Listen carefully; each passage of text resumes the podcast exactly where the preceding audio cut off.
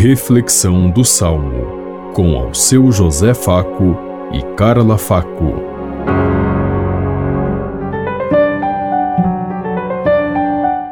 Paz e bem a todos os ouvintes que estão em sintonia conosco neste dia, na meditação do Salmo 109.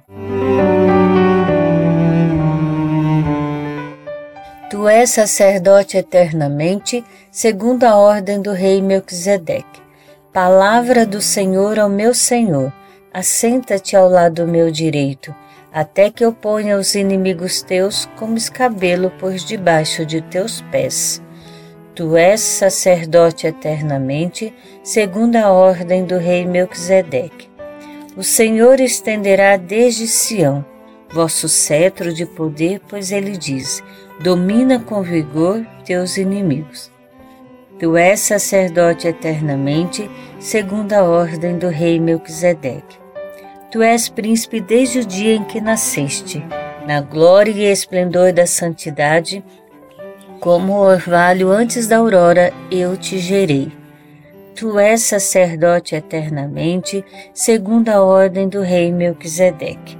Jurou o Senhor e manterá a sua palavra Tu és sacerdote eternamente, segundo o rei Melquisedeque. Tu és sacerdote eternamente, segundo a ordem do rei Melquisedeque.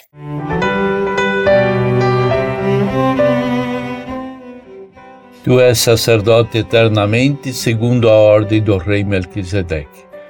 Que nós caminhemos sempre na presença de Deus, porque essa é a aliança que ele fez com Melquisedeque e com todos aqueles que caminham na Sua presença e na sua vida. Que saibamos a cada dia receber as graças de Deus e transformá-las numa dádiva de amor para toda a humanidade, para todos os nossos irmãos, as comunidades, onde quer que nós atuemos. E que sejamos dignos de resgatar os benefícios de Deus nesses momentos difíceis que estamos atravessando onde nós vamos, vemos tantas pessoas que usam o nome de Deus, mas não tem nada de Deus. São os cristãos sem Cristo, como eu costumo dizer.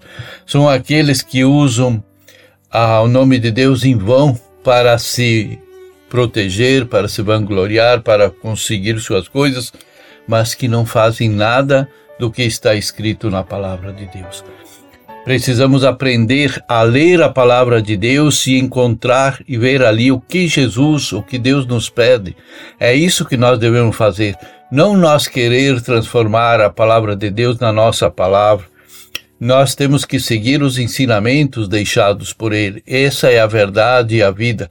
E os encontremos na palavra. Vemos tanta dificuldade hoje até dentro das igrejas, de conhecer a palavra de Deus, porque a palavra compromete, a palavra cobra, a palavra exige. Pensemos em tudo isso enquanto eu lhes digo, amanhã, se Deus quiser. Amém. Você ouviu Reflexão do Salmo, com ao seu José Faco e Carla Faco.